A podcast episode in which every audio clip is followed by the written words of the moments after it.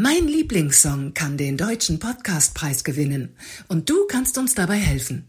Gib uns deine Stimme auf deutscher-podcastpreis.de. Jetzt voten unter Beste Unterhaltung und M wie mein Lieblingssong. Danke für deine Stimme und jetzt viel Spaß beim Hören. Hiring for your small business? If you're not looking for professionals on LinkedIn, you're looking in the wrong place. That's like looking for your car keys in a fish tank. LinkedIn helps you hire professionals you can't find anywhere else, even those who aren't actively searching for a new job but might be open to the perfect role. In a given month, over 70% of LinkedIn users don't even visit other leading job sites. So start looking in the right place. With LinkedIn, you can hire professionals like a professional. Post your free job on linkedin.com slash achieve today.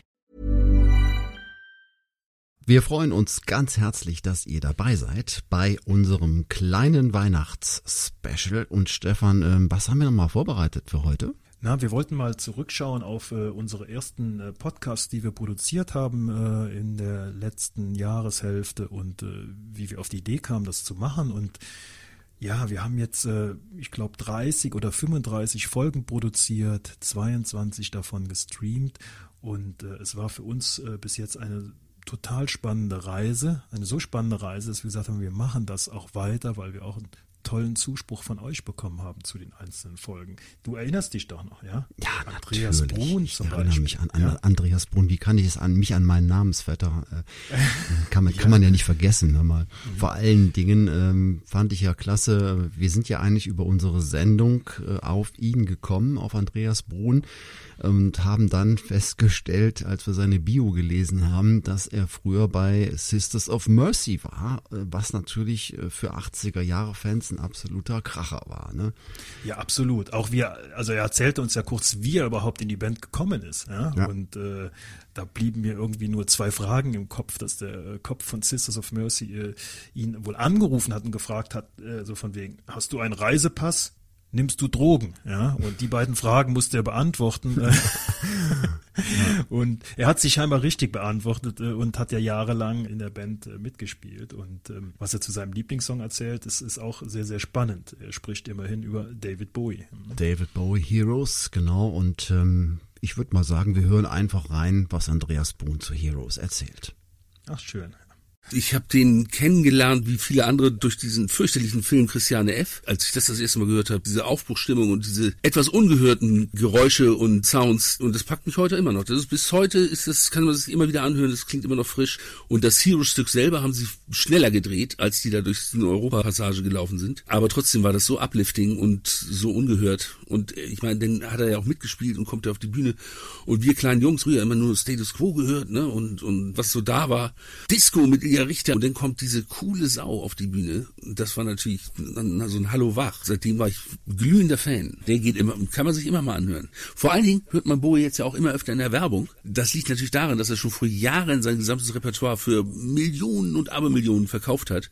Und die Verlage wollen natürlich ihr Geld wieder reinkriegen. Also ich habe ihn ungefähr sechs oder sieben Mal im Konzert gesehen. Diese Genialität aus den 70er Jahren, wie bei vielen Bands, wurde das nie wieder erreicht. Also das waren ja bahnbrechende Platten, die man sich immer wieder anhören konnte und danach war es ein bisschen so normal und nett. Mein bester Freund Ralf sagt immer, ja, weil dann waren die clean und dann haben sie nur noch Mist gemacht oder sie haben dann auch so Family gegründet und so. Dann war das, wurde das alles zu nett. Aber die alten 70er Jahre Platten, die sind natürlich immer noch sensationell. Und dann, äh, Andreas, du erinnerst dich auch an äh, Anke, Anke Loscheider mit ihrem Lieblingssong? Natürlich Creep von Radiohead. Und bei Anke fand ich ganz besonders, was sie erzählt hat, wie sie mit ihrem Lieblingssong umgeht. Normalerweise sollte man ja meinen, dass man dann seinen Lieblingssong irgendwie auf Schallplatte hat oder auf CD. Bei Anke war es anders, ne? Ja, äh, oder zumindest äh, auf, Spotify auf seiner Playliste hat, ja. Du ja. weißt ja, ich habe nicht mehr so genau. viele Schallplatten wie du, ja. Ich mhm. habe noch ganze drei Stück gefunden, ja. Ähm,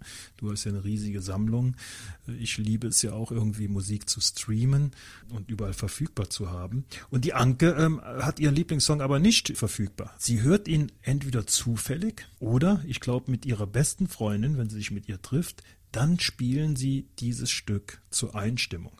Genau. Und warum Anke Creep so toll findet, das hat sie uns natürlich erzählt im Podcast. Ja, also tatsächlich ist das ein Song, der mich seit meiner Jugend bis heute begleitet. Wir hatten hier so, so eine Party irgendwie gehabt mit vielen Leuten, die auch irgendwie so waren wie ich, die, die irgendwelche Freaks waren. Und äh, das war im März und es war sehr kalt noch. Und wir hatten so einen Proberaum und haben halt dort gefeiert. Und die Party an sich war eigentlich gar nicht so spektakulär. Aber wir haben dann irgendwann in der Nacht, hat sich jeder irgendwo hingelegt und geschlafen im Auto oder irgendwo im Wohnwagen Wohnwagen oder einfach irgendwo auf eine Decke. dann sind wir irgendwie am nächsten Tag so alle aufgewacht und jeder ist so rausgeklettert wieder aus dem Domizil und man hat so wieder zusammengefunden und auf einmal hat die Sonne geschienen und es war warm und, und man saß so beieinander und hat so diese Sonne betrachtet und, und dann ist jemand aufgestanden und hat tatsächlich dieses Lied angemacht und wir waren alle ganz still und haben uns das angehört und wir waren alle so, ja, so ein bisschen so Außenseiter oder halt so, so besondere Menschen und haben uns dieses Lied angehört und ganz still und niemand hat gesprochen. Und dann habe ich so gedacht, ja, das ist irgendwie meins, hat mich total berührt, aber total positiv. Es war ein richtig glücklicher Moment für mich, wirklich. Ich finde es eigentlich schön, wenn man so ein Lied hat oder auch mehrere Lieder, die man so mit Leidenschaft hört und die man sich auch bewahrt und die man nur ab und zu hört und dann wirklich so mit, mit ganzer Seele mit dabei ist. Für einen selbst ist das einfach so ein Glücklichmacher. Und dann hatten wir auch noch den Hartmut Hermanns. Ganz außergewöhnlich. Ich hätte niemals gedacht, dass wir auch äh, jemanden finden, der, ich sag mal, einen Klassik-Song, kann man ja kaum sagen, diese Ode an die Freude, das ist sein Lieblingssong, dass wir so einen finden. Aber wir haben einen gefunden und das war wirklich außergewöhnlich, Stefan. Ne? Ja, da kann man den Begriff Song ja eigentlich gar nicht so verwenden bei diesem Stück, was der Hartmut ausgewählt hat. Ähm, aber der Podcast, der ist so besonders in seiner Art, auch, auch wie er über dieses Stück erzählt und die, die Geschichte dazu. Ich habe, seitdem ich das gehört habe, dieses Bild im Kopf, ähm, ja, erzählt er, dass sein Vater ihm solche Musik vorgespielt hat früher ähm, zum Einschlafen und dazu auch äh, Geschichten vorgelesen hat. Und ähm, das hat mich äh, wirklich berührt, dieses Bild. Und dieser Podcast ist außergewöhnlich beliebt. Wir haben schon Hörer gehabt, die haben uns geschrieben, dass sie diesen Podcast mehrmals gehört haben. Also da ist was ganz Besonderes drin. Hartmut Hermanns. Mir hat es richtig gut gefallen. Hm, auch ein netter Gast. Für mich persönlich hatte ich die erste Begegnung mit Beethovens Werken und insbesondere mit der neunten Sinfonie in meiner Kinderzeit Anfang der 1970er Jahre. Es gab so ein Ritual in meiner Kinderzeit, dass wir vor dem Schlafengehen in einem meiner schicken Frotte Schlafanzüge, ihr werdet sie selber unter Umständen noch kennen, nahm ich meinen Vater in den Arm und las mir entweder was vor. Er erzählte auch gerne frei und brachte mir unter anderem die großen Komponisten der Weltgeschichte von Bach und Händel bis hin zu Mozart und Beethoven nahe die allesamt durch ihre Geschichte eine große Faszination auf mich ausübten. Und ich kam in diesen Chor rein, ich hatte mich da angemeldet, nicht wissend, dass die im Moment die neunte Sinfonie einstudieren. Und ich setzte mich dazu und dann waren die gerade an dieser Stelle, wo das so explodiert, dieser Chor, und das hat mich weggehauen. Ich werde das nie vergessen. Mir ist es eiskalten Rücken runtergelaufen, ich hatte äh, Gänsehaut und alles und das ist unbeschreiblich. Diese Kombination dieses fantastischen Textes von Schiller und äh, diese unglaubliche Musik dazu, wenn man da auch noch drin sitzt und das mitsingt mit dem Orchester, das kann man nicht mit Worten beschreiben. Das haut einen so weg, dann ist jeder, der da mitgesungen hat, ist total ergriffen, wenn der letzte Akkord dann verklungen ist. Ne?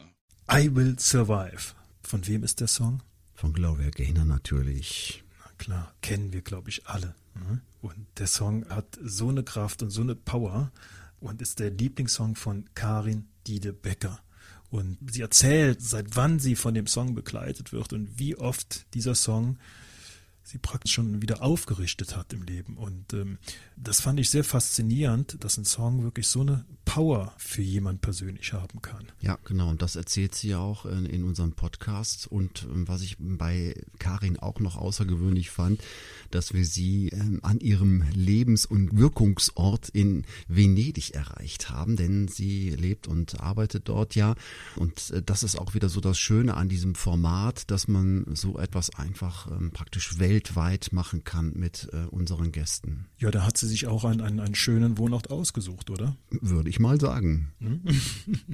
Ich war im Internat, das heißt, ich war 15 Jahre alt. Wir hatten dann immer zu zweit ein Doppelzimmer. Und in dieser Zeit ist es vorgekommen, dass meine Schulfreundin Anne im Nachbarzimmer einen Plattenspieler von zu Hause mitgebracht hat und diese Langspielplatte aufgelegt hat. Und ich kann mich ganz genau daran erinnern, als wäre es gestern gewesen.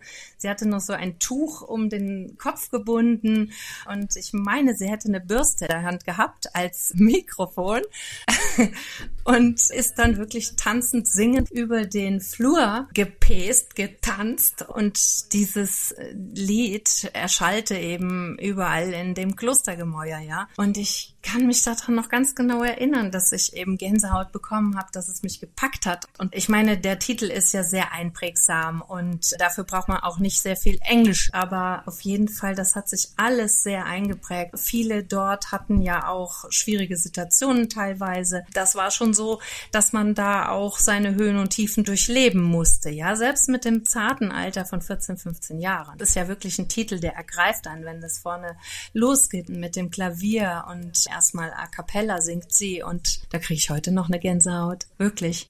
Und nach dieser fantastischen Geschichte von Karin, nach diesem Kraftsong I Will Survive, gehen wir direkt zur nächsten Frau rüber, die wir auch zu Gast hatten in unserem Podcast. Und da gehen wir jetzt nach Berlin. Und äh, da haben wir die wunderbare Sarah Zetgast eingeladen zu unserem Podcast.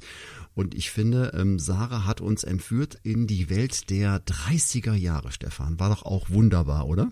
Das war wirklich wunderbar. Und ich bin ganz ehrlich, am Anfang, als sie den Song äh, genannt hat, erstmal Willy Fritsch sagte mir nicht mehr so wirklich was. Äh, ich musste dann recherchieren und die Musik dachte ich, oh, musste die jetzt mit, mit solchen alten Klamotten auseinandersetzen.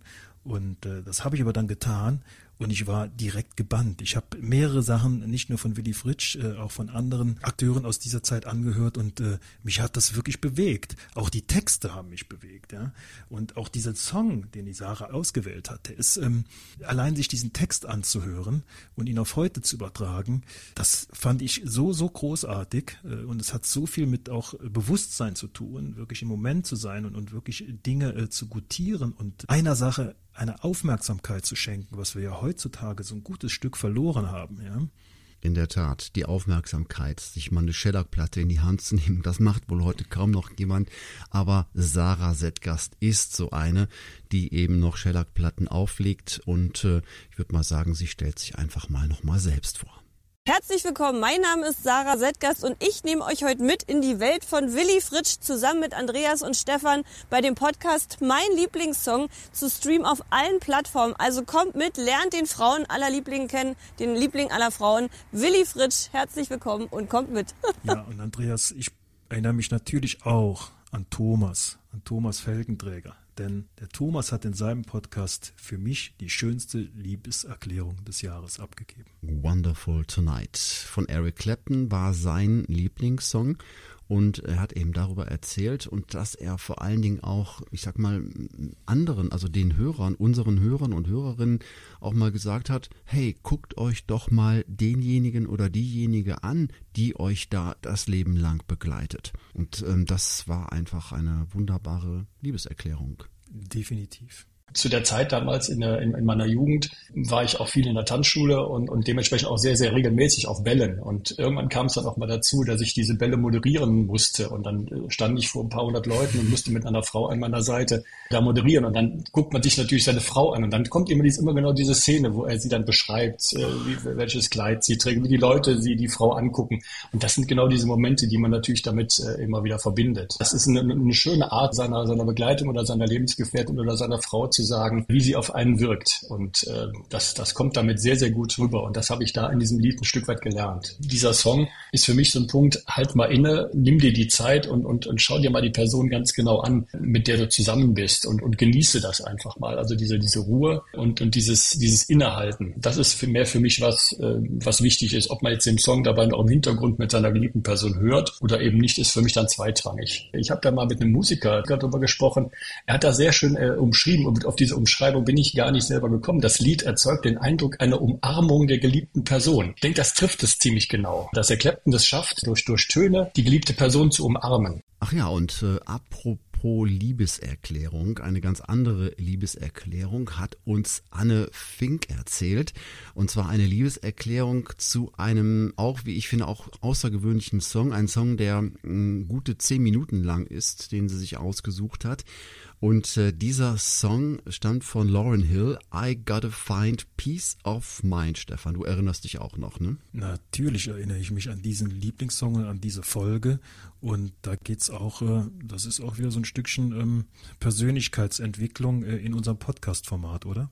Auf jeden Fall. Wir hören mal, was Anne dazu sagt weil für mich wirklich alles darin ist, was im Prinzip sogar auch das Leben ausmacht. Es ist einmal textlich total genial, wie der sich aufbaut und auch musikalisch. Also erst einmal finde ich, dass Lauren Hill eine ganz großartige Musikerin ist und in der Art und Weise, wie sie Musik macht, berührt sie mich einfach total und auch die Art und Weise, wie sie Gitarre spielt, also ihre Anschläge, wie sie die Gitarre zupft, das ist wirklich so, als wäre das ein Körperteil von ihr und ich finde das absolut genial also ist für mich auf einem ganz hohen Level und es berührt mich einfach sehr, weil ihre Stimme und das, was sie zu sagen hat, und sie hat eine Menge zu sagen, und ihr Instrument, das sind wie eine absolute Einheit. Also ich kann nicht mehr ausmachen, wo ist jetzt die Sängerin und wo ist die Musikerin oder die Instrumentalistin, weil das wirklich eins ist. Und ich hatte so beim mehrfachen Hören des Songs und auch früher, als ich den schon gehört habe, das ging so in die Tiefe und ich hatte das Gefühl, ich tauche einmal so ganz tief ab und dann tauche ich so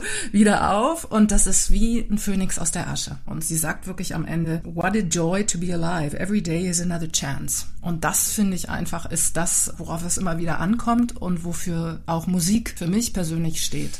Und Georg Feltes. Georg Feltes kann man ja auch gar nicht vergessen. Das ist eine Type, ja. Alleine, wenn du den erzählen hörst, Andreas, der geht dir nicht mehr so schnell aus dem Kopf und, und der, der, der sprudelt richtig, äh, wenn er von seiner Erinnerung aus seiner Zeit als Musiker erzählt und äh, von seinen Konzerten und auch von seiner Lieblingsband und Lieblingssong. Wunderbar, einfach wunderbar, was dieser Mann für eine Begeisterung versprüht. Ich war fasziniert und vor allen Dingen war ich auch fasziniert, warum er ähm, sich von den Doobie Brothers Listen to the Music ausgesucht hat. Dieser Song, der lief in den 70er Jahren auf einem Festival in Belgien und zwar in Bilsen. Wenn ein Changeover war, sondern die Band wechselte. Was lief dann? Listen to the Music. Wir, wir machten uns dann immer äh, in die Dünen und dann wurde dann äh, Rotwein mit Baguette und eventuell ein Stückchen Käse dabei und warteten dann, bis wieder Listen to the Music kam und dann schnell wieder aufs Festivalgelände, weil dann die nächste Band kam. Also ich habe ja früher in Bands gespielt, getingelt ohne Ende. Wir haben 17 Jahre oder mehr noch länger in, in Tanzbands gespielt. Und irgendwann gab es ein Wettbewerb. Und zwar von äh, Amateurbands halt. Und als Belohnung durften wir mit der Band in Wilson auftreten, da wo wir immer hinfuhren, einmal im Jahr. Das war für uns mehr als sechs Richtige im Lotto. Wir haben dann als Support von James Brown gespielt. Wir haben danach mit James Brown im Backstage gesessen. Das war ein Erlebnis, da war ich 22 Jahre alt. Das war am 10. August 1978. Das war ein Erlebnis. Daher dieses Listen to the Music, damit verbinde ich so viele Sachen. Das ist einfach unglaublich. Ne? Ja, und Andreas, was mich wirklich bei den ersten Produktionen so begeistert hat, ist, dass mit jedem Gast irgendwie ein ganz neues Feld aufgemacht wird. Es geht ja bei uns eigentlich nur sekundär um, um den Lieblingssong. Ja, um die, um die Musik äh, geht es ja viel weniger als um die persönlichen Geschichten, die Erinnerungen, die Emotionen, die da drin stecken. Und ähm, das ist ein Stückchen immer wieder unterschiedlich bei jedem Gast und immer wieder neu faszinierend. Und ich sage dir ehrlich, ich nehme aus jedem Podcast, aus jeder Folge auch etwas mit. Genau, also geht mir genauso. Also ich finde auch, ähm, wie wir es ja auch gesagt haben anfangs, also die Idee unseres Podcasts ist ja, dass man sozusagen über die Erinnerungen redet, die jemand hat. Wir erzählen eben nicht, wie Eric Clapton seinen Song gemacht hat und, und äh, sondern wir erzählen, was für persönliche Geschichten ihr mit diesen Liedern verbindet. Für mich ist es ein bisschen wie in den Zug einsteigen und der Zug äh, ist praktisch der Song, aber dann sitzt du im Zug und guckst aus dem Fenster und äh, schaust dir die Landschaft an, die sich verändert und das sind die Geschichten und die Emotionen, die an diesem Song hängen. Und ähm, deswegen haben wir auch noch einige dieser Geschichten zusammengebündelt sozusagen und daraus ein Hörbuch gemacht, das auch heute erscheint. Nämlich zwölf Geschichten der Lieblingssongs der 70er Jahre. Ähm, Stefan, wen haben wir alles dabei? Wir haben dabei äh, Santana, Ja, mit, wir haben die äh, Ostrocker City dabei, genau. Mit dem Peter Jumpertz, ja. Äh, mhm. Äh, wir haben Bruce Springsteen dabei mit Uwe Schmalz, der ja ein, der macht ja ein musikalisches Wimmelbild in seiner Folge, ja. ja äh, Bruce bis hin zu seiner eigenen Beerdigung, ja, und verbindet das mit dem Song. Das Genau, Bruce Wahnsinn. Springsteen und die E Street Band, muss man nochmal so richtigerweise sagen. Und John Miles ne, ist dabei. Ne? Also Klar, der Harry Fröhlich mit John Miles und der Schmitze-Pitter äh, mit Udo Jürgens auch eine Folge, die beeindruckend ist und äh, die nicht nur mich äh, berührt hat, sondern auch wirklich viele Hörer berührt hat, äh, denn auch der äh, ist auf sehr, sehr große Resonanz gestoßen, also wo wir auch ein Feedback bekommen haben, weil man erst so denkt, ja, Udo Jürgens, äh, kann ich damit was anfangen, aber es geht gar nicht so um Udo Jürgens im Song. Es geht eher darum, wie kann ich einen Song auch dafür nutzen, eine äh, glückliche Partnerschaft zu führen. Allerdings. Und wir haben äh, mit Arthur gesprochen und äh, Arthur Frank.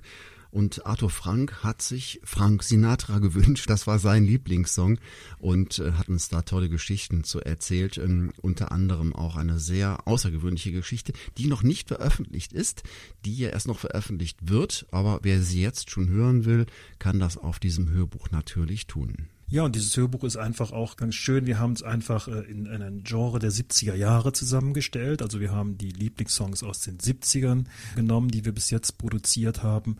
Und ich glaube, ähm, wenn das gut ankommt, machen wir das auch äh, mit, mit anderen Jahrzehnten, dass wir da eine Zusammenstellung äh, machen als Hörbuch, oder? Das machen wir auf jeden Fall. Und wie gesagt, wenn ihr das Hörbuch euch zulegen wollt, das Hörbuch erscheint heute überall, wo es gute Hörbücher gibt. Und was kommt so äh, in den nächsten Folgen? Lass uns mal einen kleinen Blick voraus die nächsten Wochen machen. Wir haben die Folgen ja schon produziert. Wir wissen also, wovon wir sprechen. Aber was können denn die Hörer so von uns erwarten? Wer ist unser also, Gast? Äh, richtig spannende Dinge und vor allen Dingen interessante Dinge. Ähm, also da sind jetzt auch wieder 80er Jahre Fans, die kommen voll auf ihre Kosten. Denn wir haben Purple Schulz dabei. Und ähm, Purple Schulz kennen wir ja. Kleine Seen, das ist so mein Lieblingslied von ihm gewesen früher. Und ich weiß nicht, was war eigentlich dein Lieblingslied von Purple? Mein Lieblingslied von Purple ist, und das höre ich heute immer noch, ist Sehnsucht. Und der Song ist einfach großartig. Und ich finde äh, Purple Schulz auch einfach großartig. Einfach ein toller Typ, ja. Ein wirklich ähm, sehr, sehr sympathischer Mensch. Und der Song Sehnsucht, der hat mich seit den 18 begleitet. Aber bei uns hat er natürlich nicht seinen eigenen Song genommen als sein Lieblingssong, ist ja klar.